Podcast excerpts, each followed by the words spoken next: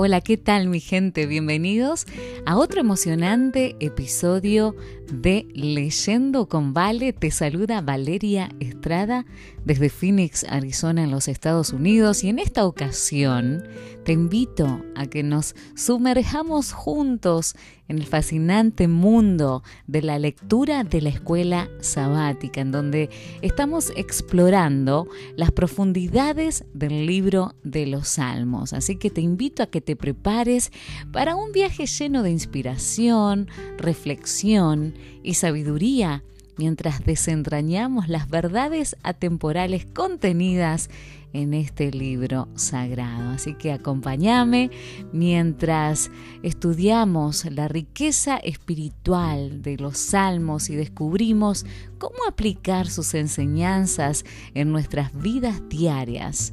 Así que espero que disfrutes de este episodio tanto como yo disfruto leerlo para vos y se titula la lección número 8, Sabiduría para vivir con rectitud. El versículo de memoria se encuentra en el libro de los Salmos, capítulo 90, versículo 12, y dice, enséñanos a contar nuestros días, de modo que nuestro corazón adquiera sabiduría. Como hemos visto, la gracia de Dios ofrece el perdón de los pecados y crea un corazón nuevo en el pecador arrepentido que ahora vive por la fe. La palabra de Dios también brinda instrucciones para una vida justa, Cumplir la ley de Dios de ninguna manera es una observancia legalista de normas, sino vivir en una relación íntima con Dios, una vida llena de bendiciones. No obstante, la vida del justo no está exenta de tentaciones. A veces, el justo puede verse tentado por la naturaleza astuta del pecado e incluso caer en esa tentación. Dios permite tiempos de prueba para que la fidelidad o la infidelidad de sus hijos se revele claramente. Si los hijos de Dios prestan atención a la instrucción y a la amonestación de Dios, su fe se purificará y su confianza en el Señor se fortalecerá. La sabiduría para vivir rectamente se adquiere mediante la dinámica de la vida en compañía de Dios en medio de las tentaciones y los desafíos. Por eso, la oración en ruego a Dios de que nos enseñe a contar nuestros días para que adquiramos un corazón sabio, refleja un compromiso continuo de ser fieles al Señor. Nuestro tiempo pertenece a Dios, dicen los comentarios de Elena de White. Cada momento es suyo y nos hallamos bajo la más solemne obligación de aprovecharlo para su gloria. De ningún otro talento que Él nos haya dado requerirá más estricta cuenta que de nuestro tiempo. El valor del tiempo sobrepuja todo cómputo. Cristo considera precioso todo momento y así es como hemos de considerarlo nosotros. La vida es demasiado corta para que se la disipe. No tenemos sino unos pocos días de gracia en los cuales prepararnos para la eternidad. No tenemos tiempo para perder, ni tiempo para dedicar a los placeres egoístas, ni tiempo para entregarnos al pecado. Ahora hemos de formar caracteres para la vida futura e inmortal. Ahora hemos de prepararnos para el juicio investigador. Creo que estamos en los límites del mundo eterno y estoy intentando mantenerme en constante comunión con el Señor. Aprecio la vida eterna y nada me separará del amor de Dios. Deseo educar y adiestrar constantemente mi alma para que repose en Jesús y para que obtenga fuerza espiritual de Él. Dios quiere que que tengamos un conocimiento experimental de Cristo, entonces seremos fieles testigos de Dios y daremos testimonio mediante nuestras palabras y acciones de la gracia de Cristo. Cuando pienso en la obra que Dios está haciendo por el hombre, me lleno de admiración cuando veo que Dios toma a los pobres seres caídos para darles poder moral, de manera que se manifieste en ellos la obra interior de su gracia, para transformar el carácter y lograr que los hombres sean aptos para las mansiones que Dios está preparando para ellos, para comparecer delante de Dios, para ser compañeros con los ángeles y para tener comunión con Dios. Oh, cuánto anhela mi corazón encontrarse entre los que caminarán con Jesucristo en la tierra nueva. Muchas veces la vida cristiana está rodeada de peligros y el deber parece difícil de cumplir. La imaginación cree ver la ruina inminente si se avanza y la servidumbre y la muerte si se vuelve atrás. Sin embargo, la voz de Dios dice claramente, id adelante, obedezcamos la orden, aun cuando nuestra vista no pueda penetrar las tinieblas. Los obstáculos que impiden nuestro progreso no desaparecerán nunca ante un espíritu vacilante y dudoso. Aquellos que difieren la obediencia hasta que toda incertidumbre desaparezca y no queden riesgos de fracaso ni derrota, no obedecerán nunca. La fe mira más allá de las dificultades y echa mano de lo invisible, aún de la omnipotencia, y por lo tanto no puede resultar frustrada la fe es como hacer la mano de Cristo en toda emergencia. Jesús no nos llama a seguirle para después abandonarnos, sino si entregamos nuestra vida a su servicio, nunca podremos hallarnos en una posición para la cual Dios no haya hecho provisión. Cualquiera que sea nuestra situación, tenemos un guía para dirigirnos en el camino día domingo.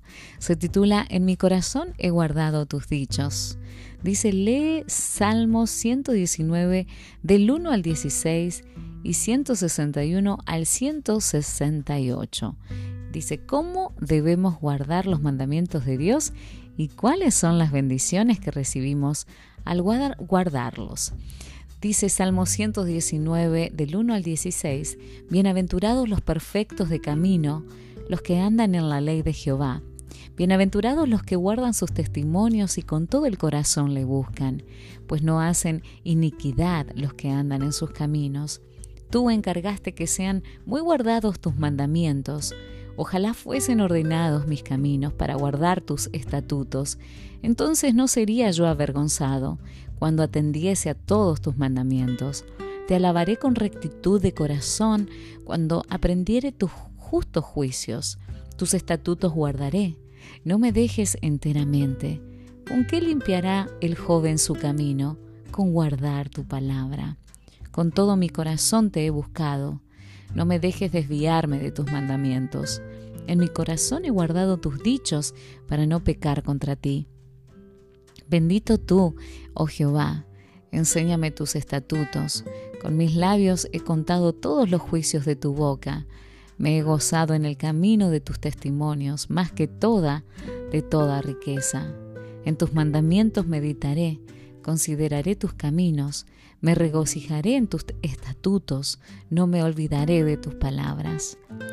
Salmo 119 del 161 al 168 dice, Príncipes me han perseguido sin causa, pero mi corazón tuvo temor de tus palabras.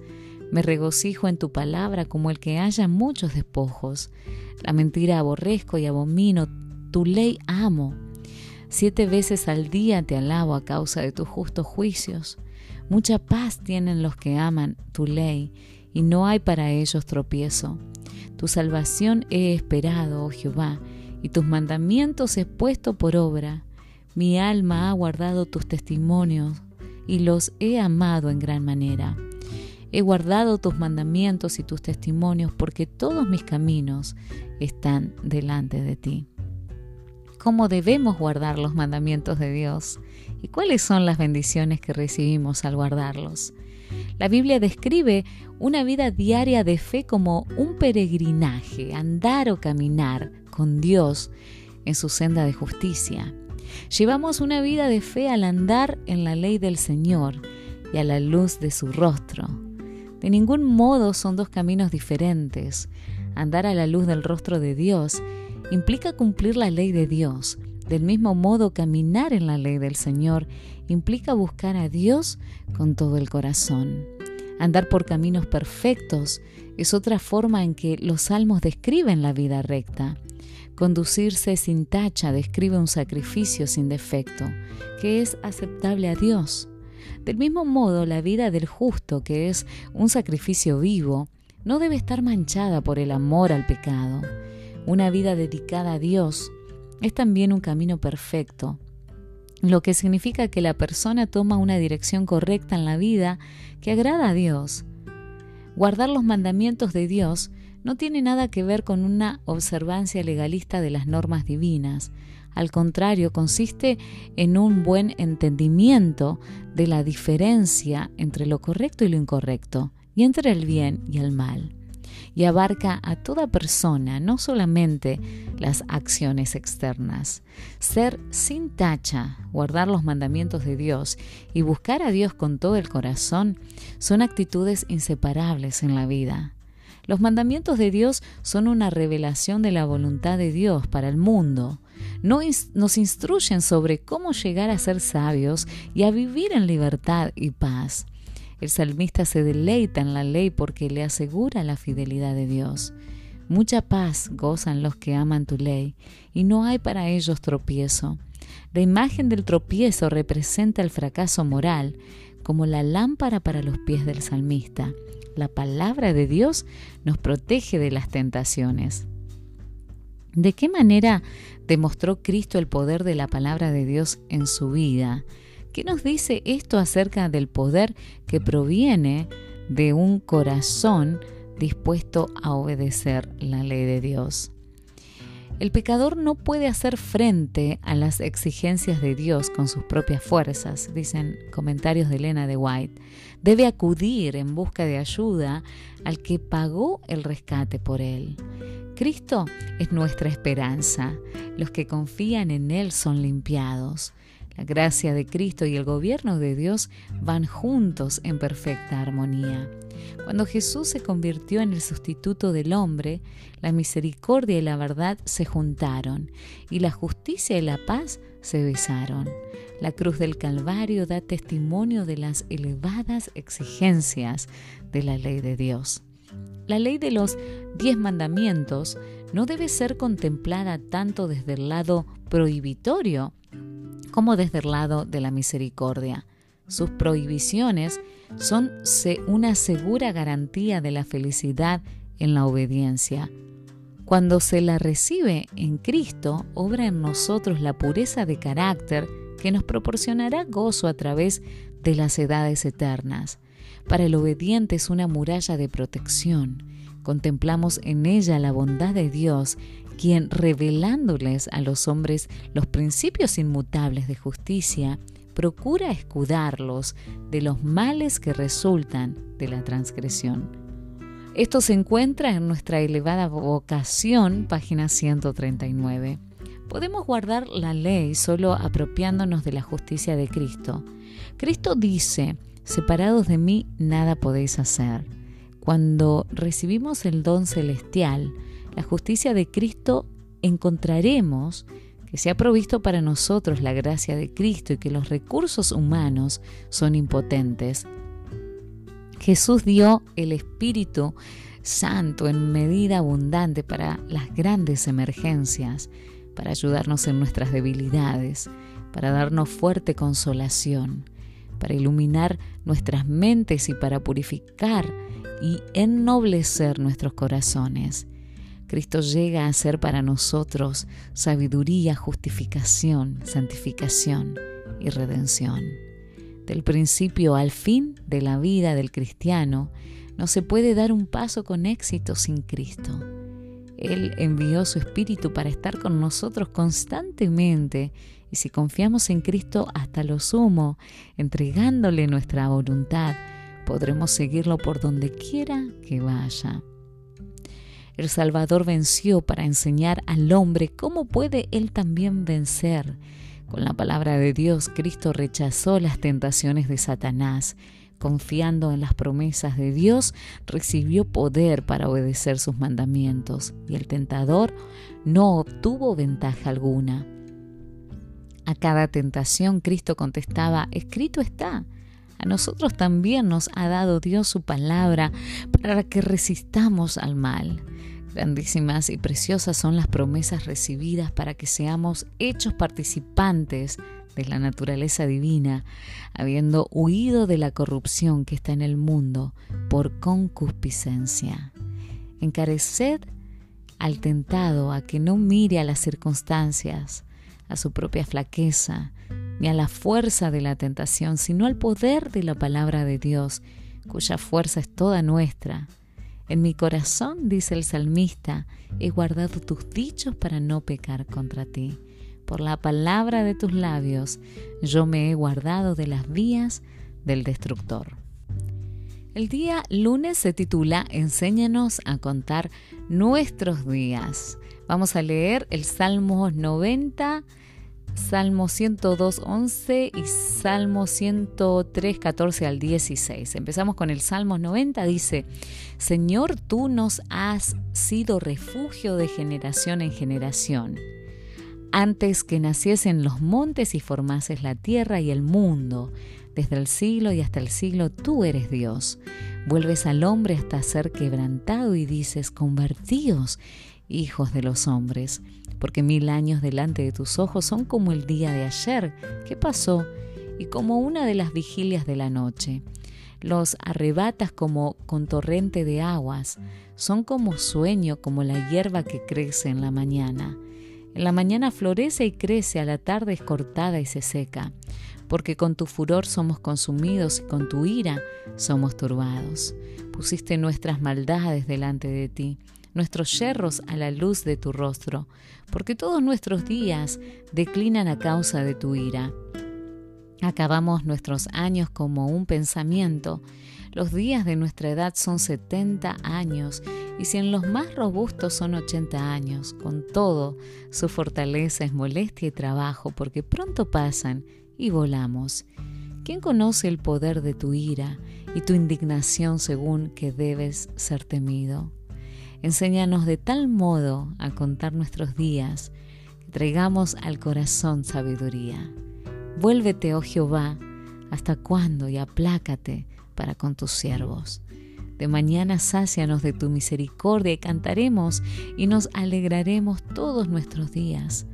Alégranos conforme a los días que nos afligiste y los años en que vimos el mal. Aparezca en tus siervos tu obra y tu gloria sobre sus hijos. Sea la luz de Jehová nuestro Dios sobre nosotros y la obra de nuestras manos confirma sobre nosotros. Sí, la obra de nuestras manos confirma. Salmo 102, dice, mis días son como sombra que se va y me he secado como la hierba. Salmo 103, 14 al 16 dice, porque Él conoce nuestra condición, se acuerda de que somos polvo, el hombre como la hierba son sus días, florece como la flor del campo que pasó el viento por ella y pereció y su lugar no la conocerá más. La existencia humana caída no es más que vapor a la luz de la eternidad. Mil años a los ojos de Dios son como una vigilia de la noche que dura tres o cuatro horas. Comparada con el tiempo divino, una vida humana pasa volando. Los más fuertes entre los seres humanos son análogos a las más débiles entre las plantas. Sin embargo, aún a esa corta vida está llena de trabajo y dolor. Incluso las personas seculares que no creen en Dios se lamentan de la brevedad de la vida, especialmente en contraste con la eternidad que saben que los amenaza con continuar sin ellos. Salmo 90 sitúa el dilema humano en el contexto del cuidado de Dios por las personas como su creador. El Señor ha sido la morada de su pueblo en todas las generaciones. La palabra hebrea Maón, habitación, describe al Señor como el refugio de su pueblo. Dios refrena su justa ira y vuelve a extender su gracia. El salmista exclama, ¿quién conoce el poder de tu ira? dando a entender que nadie ha experimentado nunca el pleno efecto de la ira de Dios contra el pecado, por lo que hay esperanza de que la gente se arrepienta y adquiera sabiduría para vivir rectamente. En la Biblia la sabiduría no se refiere únicamente a la inteligencia, sino también a la reverencia a Dios. La sabiduría que necesitamos es saber contar nuestros días. Si podemos contar nuestros días, significa que nuestros días son limitados y que sabemos que son limitados. Vivir con sabiduría significa tener conciencia de la fugacidad de la vida, lo que lleva a la fe y a la obediencia. Esta sabiduría solo se obtiene mediante el arrepentimiento y los dones de Dios del perdón, la compasión y la misericordia. Nuestro problema fundamental no proviene del hecho de que hayamos sido creados como seres humanos, sino del pecado y de lo que éste ha provocado en nuestro mundo. Sus efectos devastadores se verifican en todas partes y en cada persona. Con todo, gracias a Jesús se nos ha abierto un camino para salir de nuestro dilema humano. De lo contrario, no tendríamos ninguna esperanza. No importa lo rápido que pase nuestra vida, ¿qué promesa tenemos en Jesús? ¿Qué esperanza tendríamos sin Él? Dice Juan 3:16, porque de tal manera amó Dios al mundo que ha dado a su Hijo unigénito para que todo aquel que en Él cree no se pierda, mas tenga vida eterna. Apenas los miembros de la familia humana han empezado a vivir cuando comienzan a morir, dicen los comentarios de Elena de White, y la labor incesante del mundo termina en la nada menos que se obtenga un verdadero conocimiento respecto a la vida eterna. El hombre que aprecia el tiempo como su día de trabajo, se preparará para una mansión y una vida inmortales. Vale la pena que él haya nacido. Se nos amonesta a redimir el tiempo, pero el tiempo desperdiciado no puede recuperarse jamás. No podemos hacer retroceder ni un solo momento. La única manera en la cual podemos redimir nuestro tiempo es aprovechando lo más posible el que nos queda, colaborando con Dios en su gran plan de redención. Cada momento está cargado de consecuencias eternas. Hemos de ser soldados de emergencia, listos para entrar en acción al instante de recibir el aviso. La oportunidad que se nos ofrece hoy de hablar a algún alma necesitada de la palabra de vida puede no volver jamás. Puede ser que Dios diga a esa persona, esta noche vuelven a pedir tu alma y a causa de nuestra negligencia no se halla lista en el gran día del juicio, ¿cómo rendiremos cuenta de ello a Dios? La obra de nuestra vida aquí debe consistir en prepararnos para la eternidad.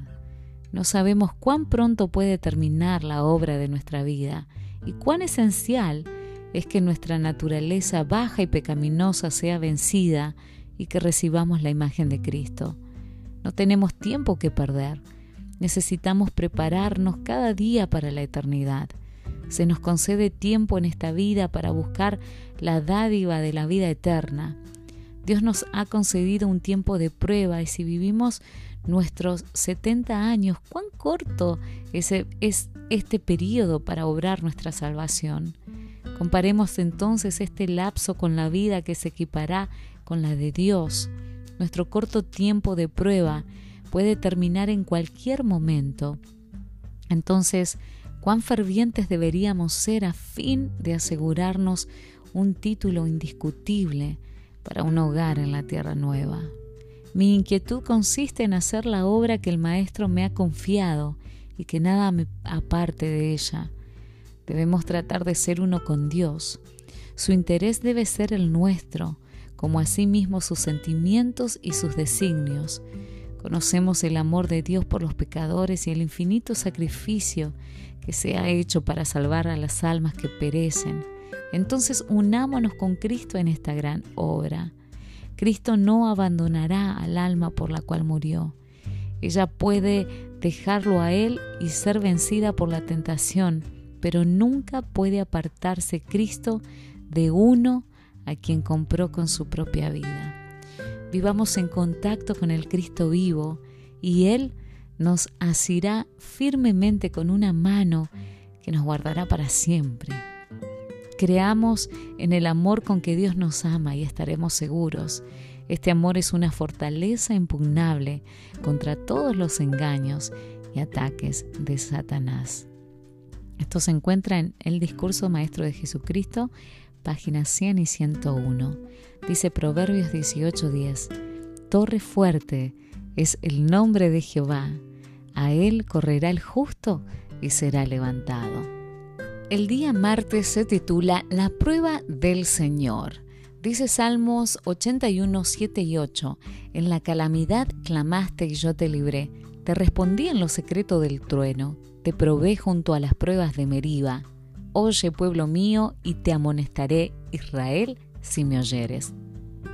Dice Salmos 95 del 7 al 11, porque Él es nuestro Dios, nosotros el pueblo de su prado y ovejas de su mano.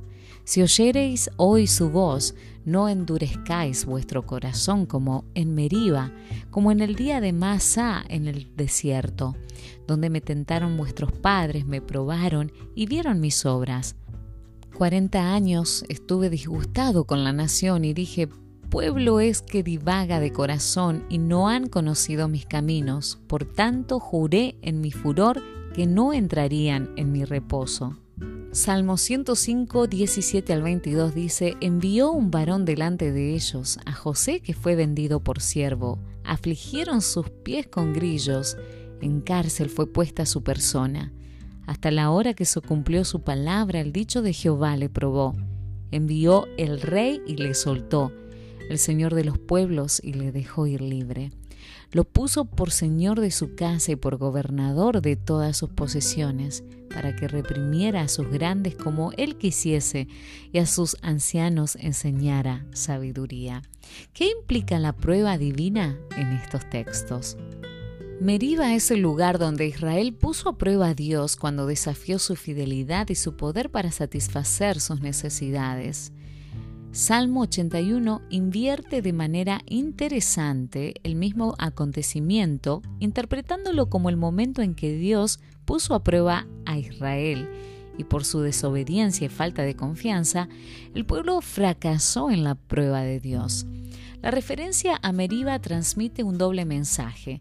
En primer lugar, el pueblo de Dios no debe repetir los errores de las generaciones pasadas. Al contrario, deben confiar en Dios y seguir su camino. En segundo lugar, aunque el pueblo fracasó en la prueba, Dios acudió en su rescate cuando estaba en apuros.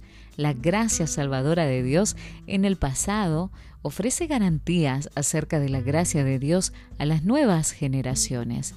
El Salmo 105 muestra que las dificultades fueron el medio de Dios para poner a prueba la confianza de José en la palabra de Dios acerca de su futuro.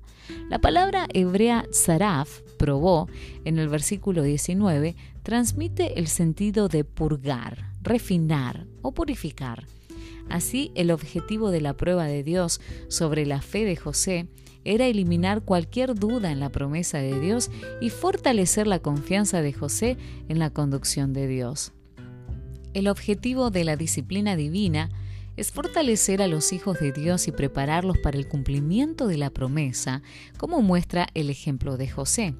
Sin embargo, el rechazo de la instrucción de Dios trae como resultado una terquedad cada vez mayor y el endurecimiento del corazón de una persona obstinada.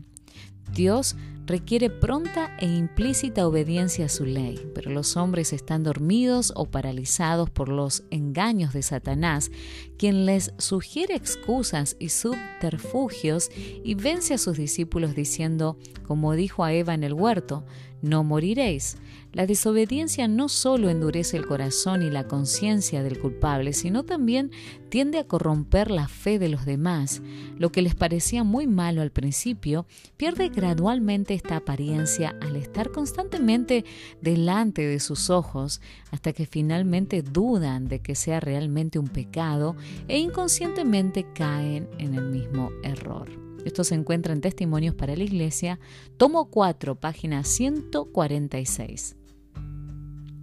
Espaciarse en la belleza, la bondad, la misericordia y el amor de Jesús fortalece las facultades mentales y morales, y entre tanto que la mente se ejercita para hacer las obras de Cristo, para llegar a ser hijos obedientes, habitualmente preguntaréis, ¿es este el camino del Señor? ¿Se agradará Jesús con que yo haga esto? ¿Este proceder será para agradarme a mí mismo o para agradar a Jesús? Algunos de los comentarios de Elena de White. Entonces cada alma recordará las palabras del Señor, pusiste nuestros yerros a la luz de tu rostro. Muchos necesitan efectuar un cambio radical en la tendencia de sus pensamientos y acciones si desean agradar a Jesús. Nuestros pecados rara vez nos parecen tan terribles como lo son a la vista de Dios. Muchos se han habituado a seguir una senda de pecado y sus corazones se endurecen bajo la influencia del poder de Satanás. Sus pensamientos son cautivados por la mala influencia de éste. Pero cuando la fortaleza y gracia de Dios se oponen con la voluntad a las tentaciones de Satanás, se aclara su mente, el corazón y la conciencia. Al ser influidos por el Espíritu de Dios, se hacen sensibles y entonces el pecado aparece tal como es excesivamente pecaminoso. Entonces es cuando realmente ven y comprenden los pecados secretos, confiesan sus pecados a Dios, se arrepienten de ellos y se avergüenzan del pecado. Él los quita de la luz de su rostro y los pone a sus espaldas. Esto se encuentra en comentarios de Elena de White en el comentario bíblico adventista tomo 3, página 1168. Cuando a José se lo tentó para que se desviara de la senda recta, para que violara la ley de Dios y traicionara a su amo, resistió firmemente y dio evidencias del poder elevador del temor de Dios en la respuesta que dio la esposa de su Señor. Aquí tenemos un ejemplo para todas las generaciones de creyentes que habrían de vivir sobre la tierra. Aunque estén expuestos a la tentación, debieran saber que hay una defensa al alcance de la mano y que si finalmente no reciben protección será por su propia culpa. Dios será un pronto auxilio y su espíritu será un escudo. Aunque estén rodeados de las más terribles tentaciones, hay una fuente de fortaleza a la cual pueden recurrir para resistirlas. José sufrió entonces porque no quiso claudicar. Había puesto su reputación y sus intereses en la mano de Dios. Y aunque se permitió que fuera afligido por cierto tiempo, para prepararlo con el fin de que ocupara un puesto importante, el Señor protegió esa reputación que había sido ensombrecida por una malvada acusadora, y más tarde, a su debido tiempo, permitió que aquella resplandeciera. Dios usó incluso de la prisión como un camino que lo conduciría a su elevación. La virtud proporcionará a su debido tiempo su propia recompensa. El escudo que protegía el corazón de este joven era el temor de Dios, que lo indujo a ser fiel y justo con su amo y leal a su Señor. Esto se encuentra en la historia de la redención, páginas 103 al 105. El día miércoles se titula El engaño del mal camino. Vamos a leer Salmo 141 que dice, Jehová, a ti he clamado, apresúrate a mí, escucha mi voz cuando te invocare. Suba mi oración delante de ti como el incienso, el don de mis manos como la ofrenda de la tarde. Pon guarda mi boca, oh Jehová, guarda la puerta de mis labios.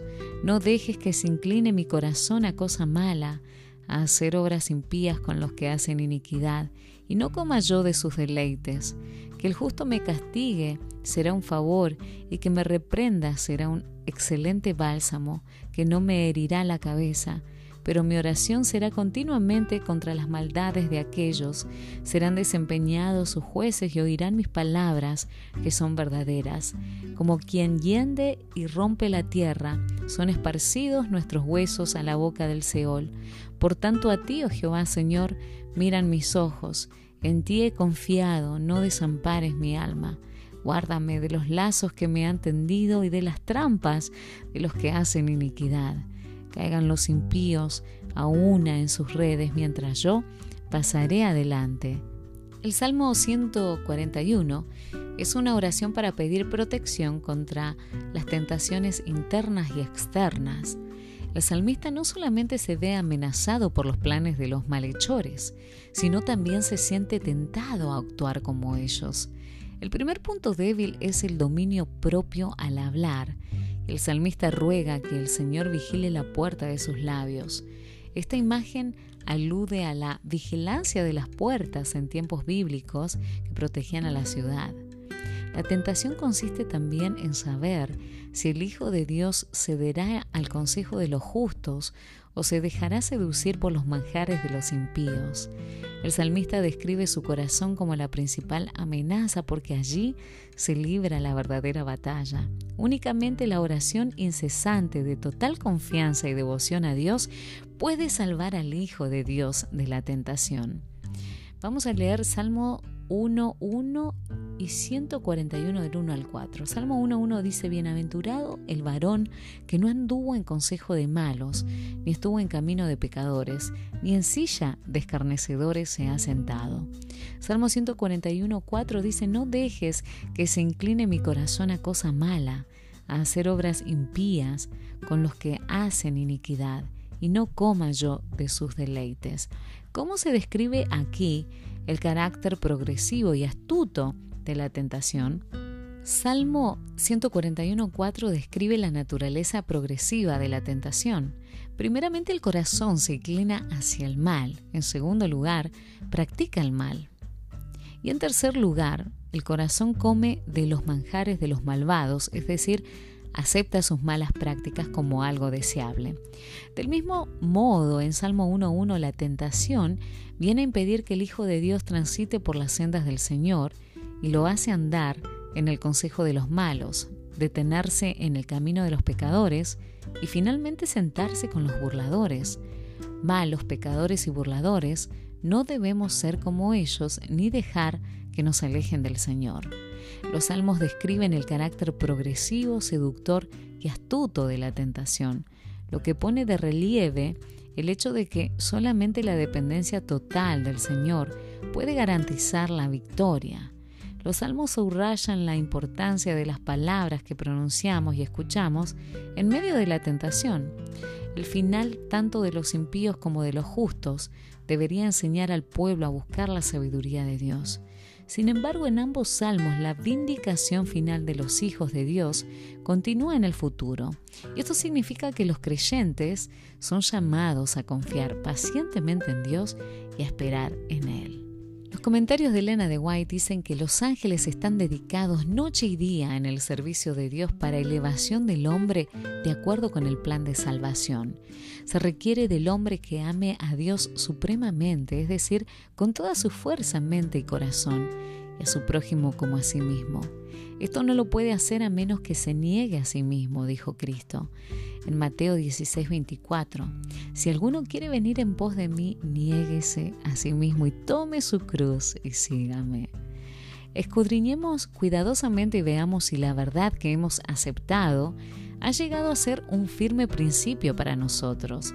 ¿Llevamos a Cristo con nosotros cuando salimos de la cámara de oración?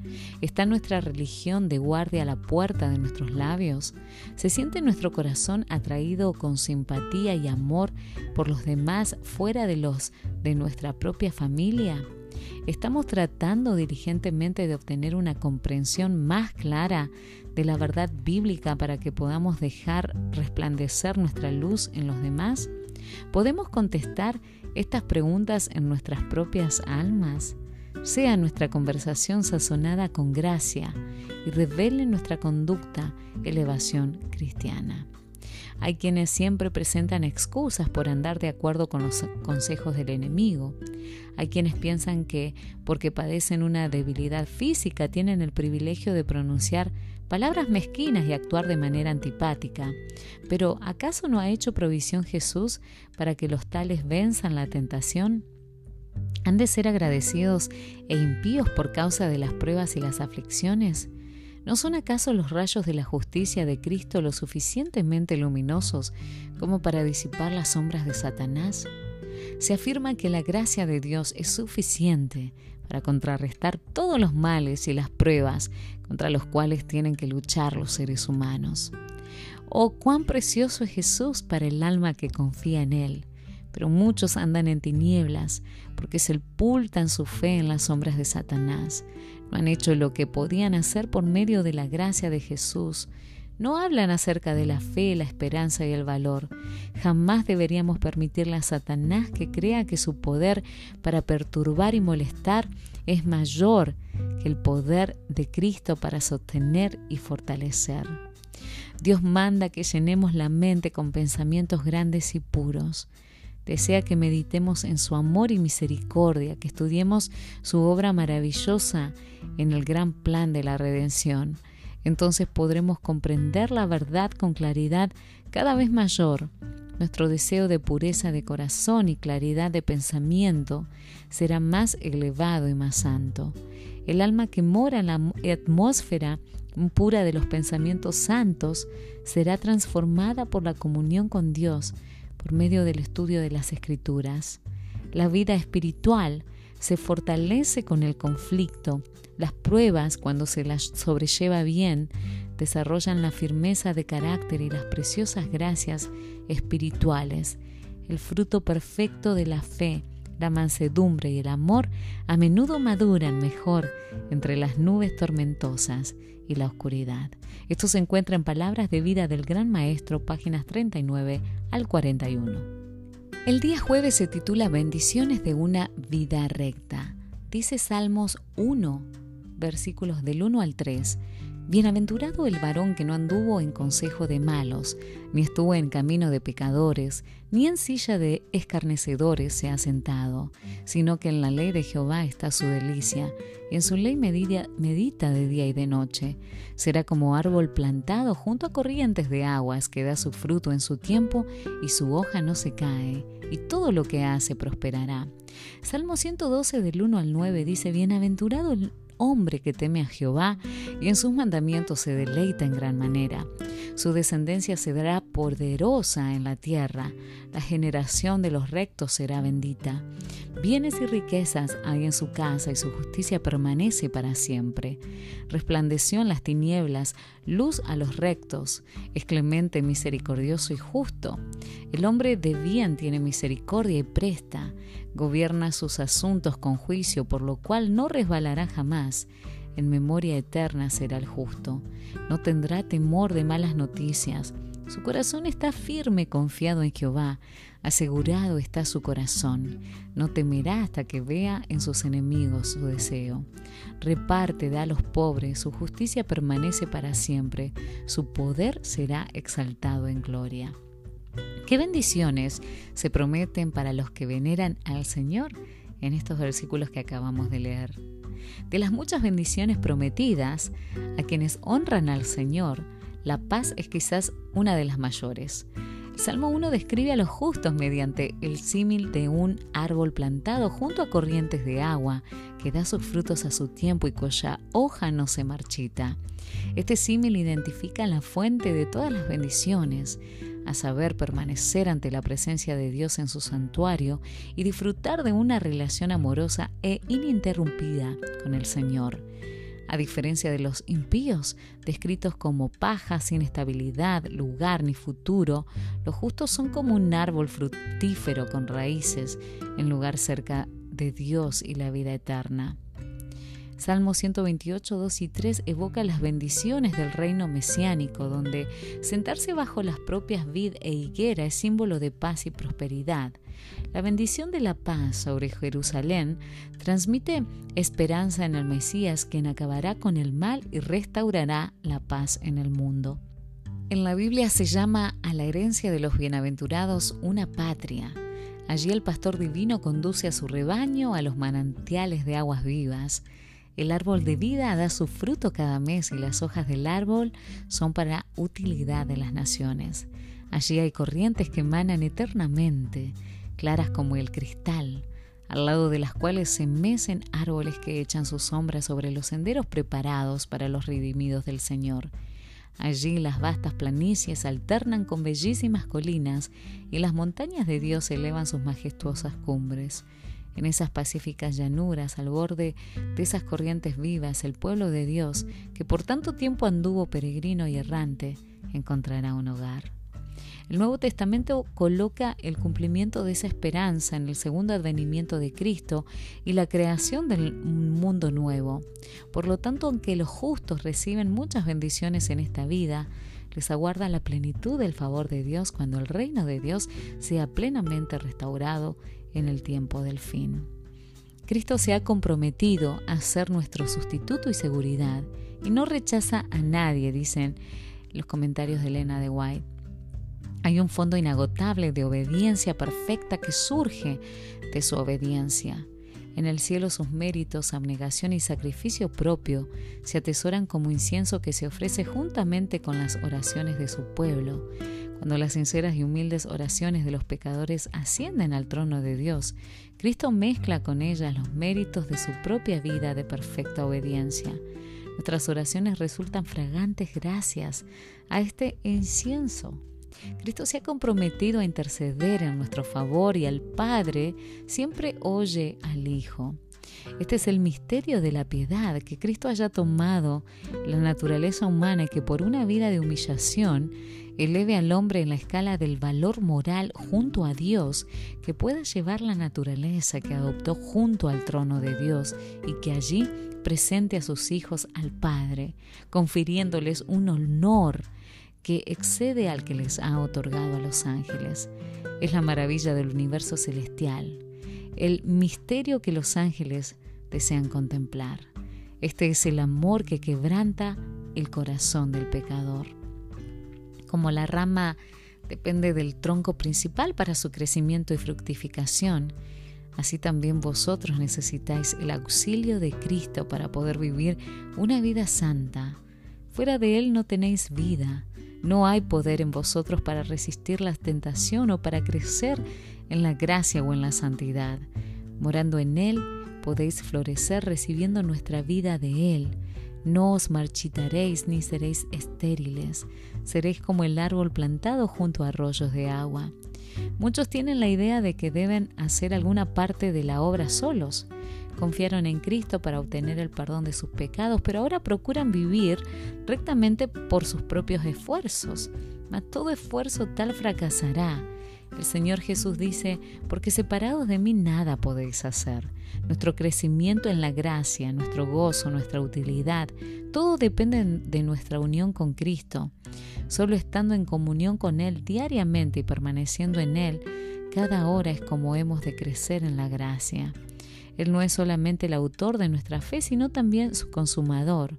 Ocupa el primer lugar, el último y todo otro lugar Estará con nosotros no solo al principio y al fin de nuestra carrera, sino en cada paso del camino. David dice, a Jehová es puesto siempre delante de mí, porque estando Él a mi diestra, no resbalaré. Salmo 16:8. Y esto se encuentra en el Camino a Cristo, en la página 69. Dios desea que el hombre sea feliz y por esto le dio los preceptos de su ley para que al obedecerlos pueda tener gozo en el hogar y fuera de él, mientras conserve su integridad moral, sea fiel a los principios y controle todos sus poderes, no puede ser desdichado. Con sus arcillos aferrados a Dios, el corazón estará lleno de paz y gozo, y el alma florecerá en medio de la incredulidad y la depravación se encuentra en el libro Reflejemos a Jesús, página 297 y hemos llegado al día viernes para estudiar y meditar. En estos tiempos modernos, obtener sabiduría parece no ser tan deseable como alcanzar la felicidad. La gente prefiere más ser feliz que sabia. Sin embargo, ¿podemos ser verdaderamente felices y vivir una vida plena sin la sabiduría divina? Los salmos afirman claramente que no.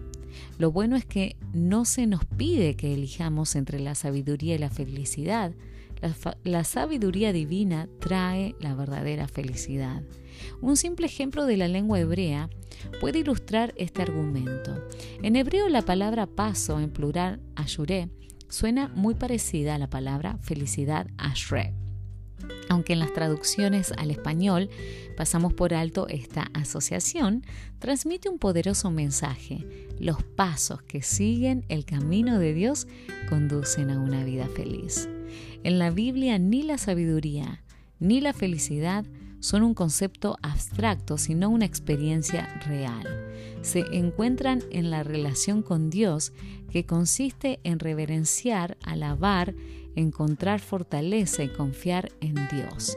Salmos 25, 14 dice que el Señor da su secreto a quienes lo honran, a ellos les da a conocer su pacto. Gracias a Dios por el magnífico panorama que nos ofrece. Reunamos las benditas promesas de su amor para tenerlas siempre en mente. El Hijo de Dios que deja el trono de su Padre reviste su divinidad con la humanidad para poder rescatarnos del poder de Satanás.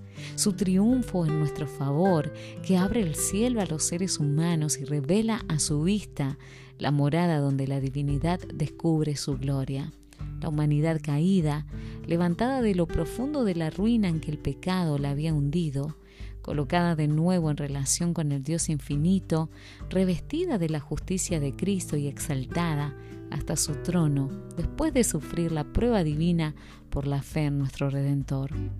Todo esto es en lo que Dios quiere que nos fijemos. Esto se encuentra en El Camino a Cristo, página 175-176. Y así llegamos al final de la lectura de la lección número 8. Gracias por haberme acompañado en este viaje a través de los salmos en la escuela sabática y espero que hayas disfrutado de este análisis y reflexiones. Recuerda compartir estos audios con tus amigos, tus seres queridos para que también puedan ser inspirados por las enseñanzas de este libro sagrado. Espero que me acompañes en el próximo episodio que juntos sigamos explorando la riqueza espiritual de los salmos. Hasta la próxima y que el Señor te bendiga abundantemente. Un abrazo grande.